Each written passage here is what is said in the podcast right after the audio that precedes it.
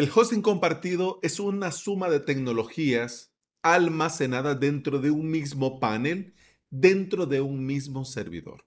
Esto resulta ser muy conveniente para las empresas de hosting compartido porque centralizan los servicios y el soporte en un solo panel. Pero de cara al rendimiento y seguridad es bastante discutible. En este episodio vamos a abordar una pregunta muy común a la hora de hablar del hosting VPS. Dos puntos. Alex, ¿a qué nos referimos cuando decimos que es recomendable tener el correo fuera del servidor, en otro sitio? Ya tenemos un episodio con título Los correos son especiales. Yo te recomiendo, si no lo has escuchado, este episodio, ponerle pausa a este que estás escuchando, ir al enlace que te voy a dejar en las notas en avalos.sv barra podcast, vas a este episodio y ahí te voy a dejar el enlace al episodio Los correos son especiales. En este episodio comparto los motivos por los cuales no recomiendo tener nuestro propio servidor de correo. O peor aún, tener los correos en el mismo servidor que las webs. ¿Ok? Así que vas y cuando termines de escuchar este episodio, los correos son especiales, volvés al episodio de hoy. Tener los correos en otro sitio. Entremos en materia y demos respuesta a esta duda que muchos oyentes de este podcast y miembros de la comunidad se hacen y me hacen. Tener los correos en otro sitio. ¿Cómo así? Vamos a ver.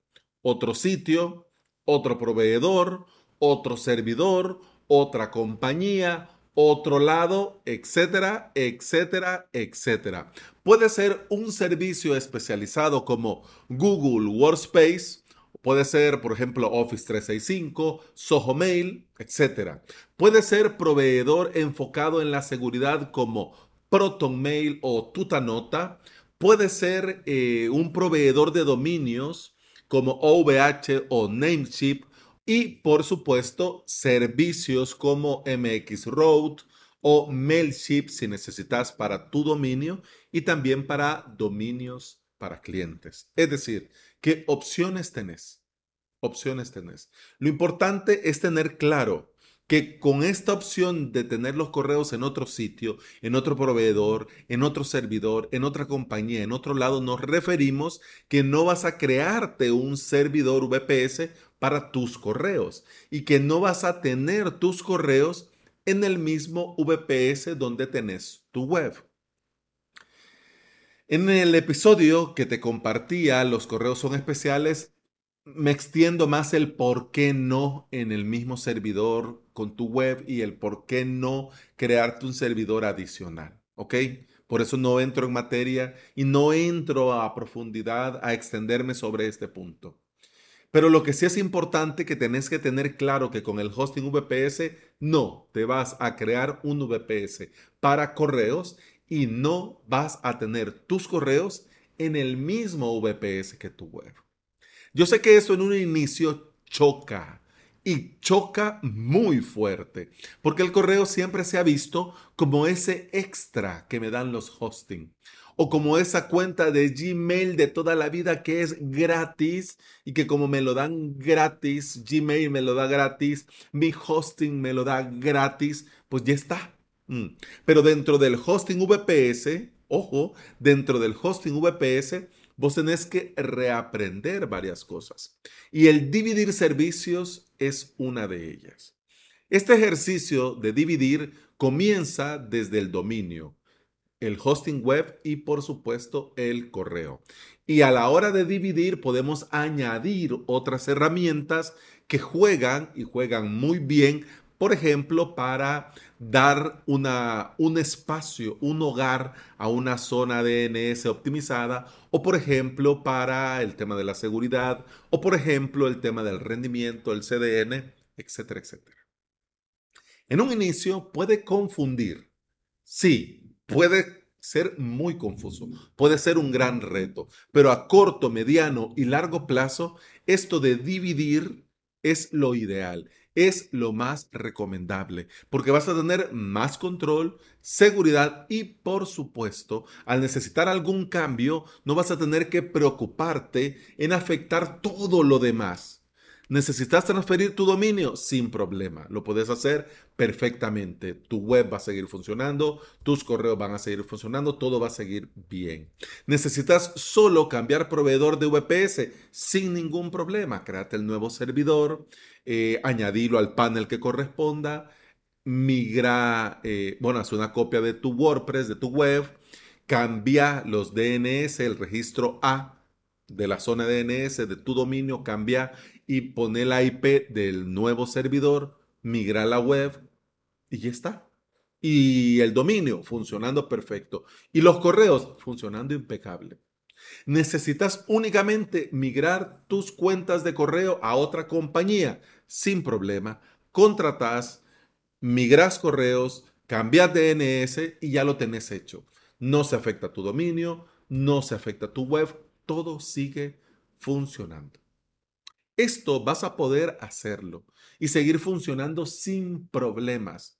Pero vamos, seamos realistas. Escoger este nuevo servicio o proveedor para el correo no es tarea fácil, porque comenzamos a ver este gasto, un gasto extra, dinero que tenemos que gastar donde antes no lo teníamos que hacer. Por muy económico, por ejemplo, Nameship es una de las opciones, digamos, dignas y más económicas que podés comenzar desde 14,88 por año y vas a tener 5 gigas para un mailbox o una cuenta de correo de tu dominio, por ejemplo, info arroba tudominio.com. Ya si vas al siguiente plan, eh, que creo que son 25 dólares, ya tendrías tres, es decir, info, ventas y eh, soporte, por ejemplo, arroba tudominio.com. Si ves, es muy económico, muy, muy económico. Pero ¿cuál es el detalle? Antes no teníamos que gastar en esto y ahora sí. Y eso pica, pica mucho, pica. Y bueno, cuando nos ponemos a hablar sobre esto de dividir lo que toda la vida ha estado funcionando juntos, Mira, muchos lo ven hasta innecesario porque algunos paneles, incluso paneles para hosting VPS, traen la opción para crear y administrar cuentas de correo. Pero esto no es lo óptimo, esto no es seguro y por mi experiencia tampoco es recomendable. ¿Se puede hacer? Sí, claro que sí. ¿Lo podrías hacer? Sí, por supuesto que sí. Pero yo no te lo recomiendo. Tener tu correo en otro sitio te garantiza poder tener libertad, control sobre tu proveedor. Podés elegir el que realmente llene tus necesidades particulares si necesitas más seguridad, más espacio, integraciones, etcétera, etcétera, etcétera. Esto con el paso del tiempo va cambiando, las necesidades van cambiando, los proyectos van cambiando los clientes van cambiando. Y si vos te cerrás a esta configuración, a este servicio, a esta forma de trabajar, que por ejemplo te da el cPanel del hosting compartido de toda la vida, claro, vas a tener que decir no cuando si lo tenés y tenés la libertad de tener control sobre todo, incluyendo tu proveedor y las características, vas a poder, mira, cambiarte sin ningún problema y elegir el que realmente en ese momento llene tus necesidades particulares. Porque ahora estamos hablando, mira, inicio de septiembre del eh, año 2022.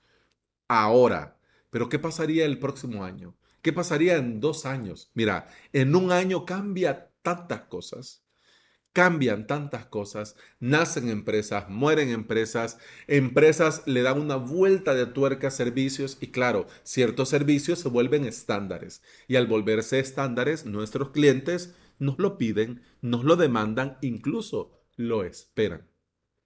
Así que, mira, tener libertad y control es, está muy bien. y lo mejor de todo es que vos vas a poder elegir.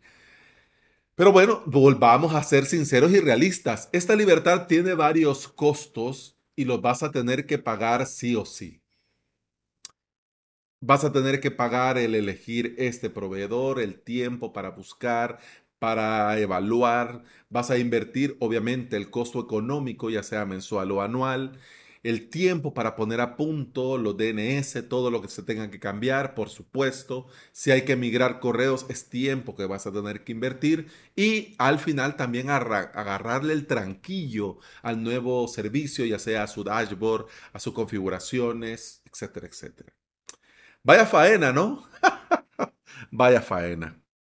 Ay, Alex, al lío que nos estás metiendo. Pero mira, cuando ya tengas todo rodando, cuando ya tengas todo funcionando, cuando ya tengas todo listo, vas a comprobar que todo ha valido la pena. Y vas a tener al fin tu correo como debe de ser.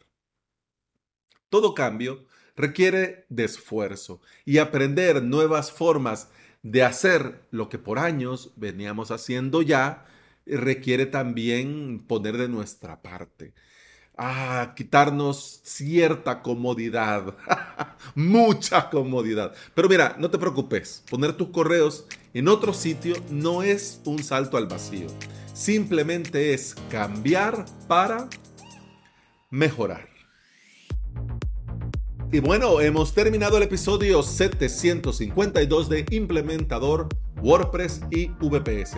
Se despide de vos Alex Ábalos, yo soy formador y especialista en servidores y paneles de control que son usados para crear y administrar, sí, hosting VPS. Me puedes encontrar en avalos.sv y también en avalos.sv vas a tener los enlaces a mi academia online y a mi servicio de alojamiento te invito a volver y escuchar otro episodio porque en este podcast no solo respondemos dudas, hablamos también de WordPress, de hosting VPS, de emprendimiento y del día a día al trabajar online.